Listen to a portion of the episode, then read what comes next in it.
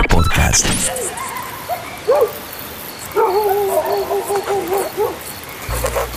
La tierra en Polenta es negra, bien negra. Ninguno de nosotros sabe por qué. Nadie se molestó nunca en averiguarlo. Tal vez no queremos levantar la perdiz. La tierra de Polenta es negra porque tiene algo. Algo más que tierra. Algo que hace que todo lo que entierres brote y crezca. Mucho. En Polenta las cosas crecen mucho. Casi exageradamente. Y digo casi porque como en todos lados, en Polenta, lo que a algunos les parece exagerado, a otros no le alcanza.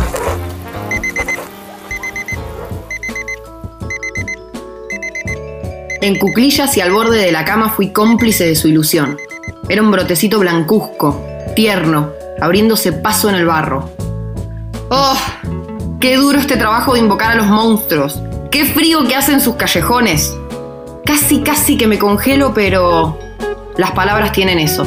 Cada tanto alguna se materializa con benevolencia. Eliana, Gritó mientras me acercaba a la puerta. quiero que sepas que si este proyecto sale bien, vos vas a tener una parte. Le tiré un beso volador, de esos que viajan sin saber de tapabocas o máscaras. Cortésmente me lo devolvió, y en un gesto atemporal nos acariciamos el alma.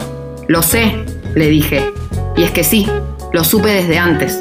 Ya estaba hecho, construido de palabras al borde de su cama. En Polenta hay plantas de todos los tipos y colores. Hay en todas las casas, en todos los patios. Y también hay grandes plantaciones que por las características de la tierra dan una producción inabarcable. En Polenta, como en el mundo, no hay bocas suficientes para comerse todo lo que se produce. Me filmé comiendo. Creo que me puedo ver sin verlo. Me puedo escuchar, puedo ver cómo miro para el costado, esquivando la cámara, incluso la comida, la mesa. Vergüenza, vergüenza de comer algo tan placentero, efímero, de pocos minutos, saciador. Las veces que comí triste, apelé a lo clásico. Busqué sentirme mejor. Papas fritas, hamburguesas, milanesas, vasos de gaseosa o cerveza, aros de cebolla, comida rápida. El alma se llena de canciones y de comida. No sé cuál tiene más volumen, la canción o el sándwich de milanesa, huevo, lechuga, tomate, queso.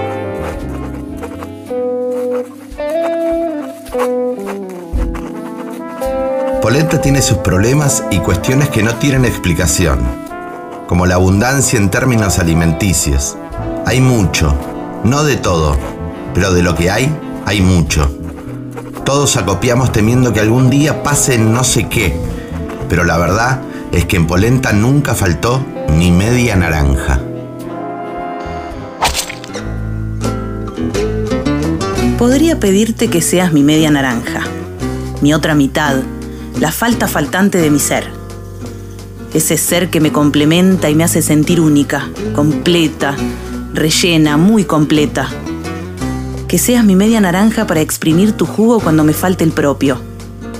Para usar tu riñón cuando me falle el mío. Mi media naranja para cargar en tus hombros mis pesares y malestares, mientras yo intento sobrevivir a mis miedos propios. Podría decirte que seas mi media naranja para salir rodando colina abajo, estrolarnos juntos contra un paredón y reventarnos en mil pedazos. Porque lo que importa es que moriremos juntos y como dos medias naranjas que dieron su vida por amor. Repito, podría pedirte que seas mi media naranja, pero para serte sincera, prefiero que sigas siendo una banana y yo un melón. Polenta Podcast. Donaron textos en orden Eliana, Eugenia, Mati, en la voz de Larisa Hassan, Nicolás Carral, en la voz de Agustín Álvarez y Paulina Martínez, en la voz de Fernanda Truco. Como siempre, la edición estuvo a cargo de Walter Palota. Idea, producción y dirección, Hernán Macaño y Juan Polidori. Yo soy Fausti. En Instagram somos Polémica. ¡Te esperamos!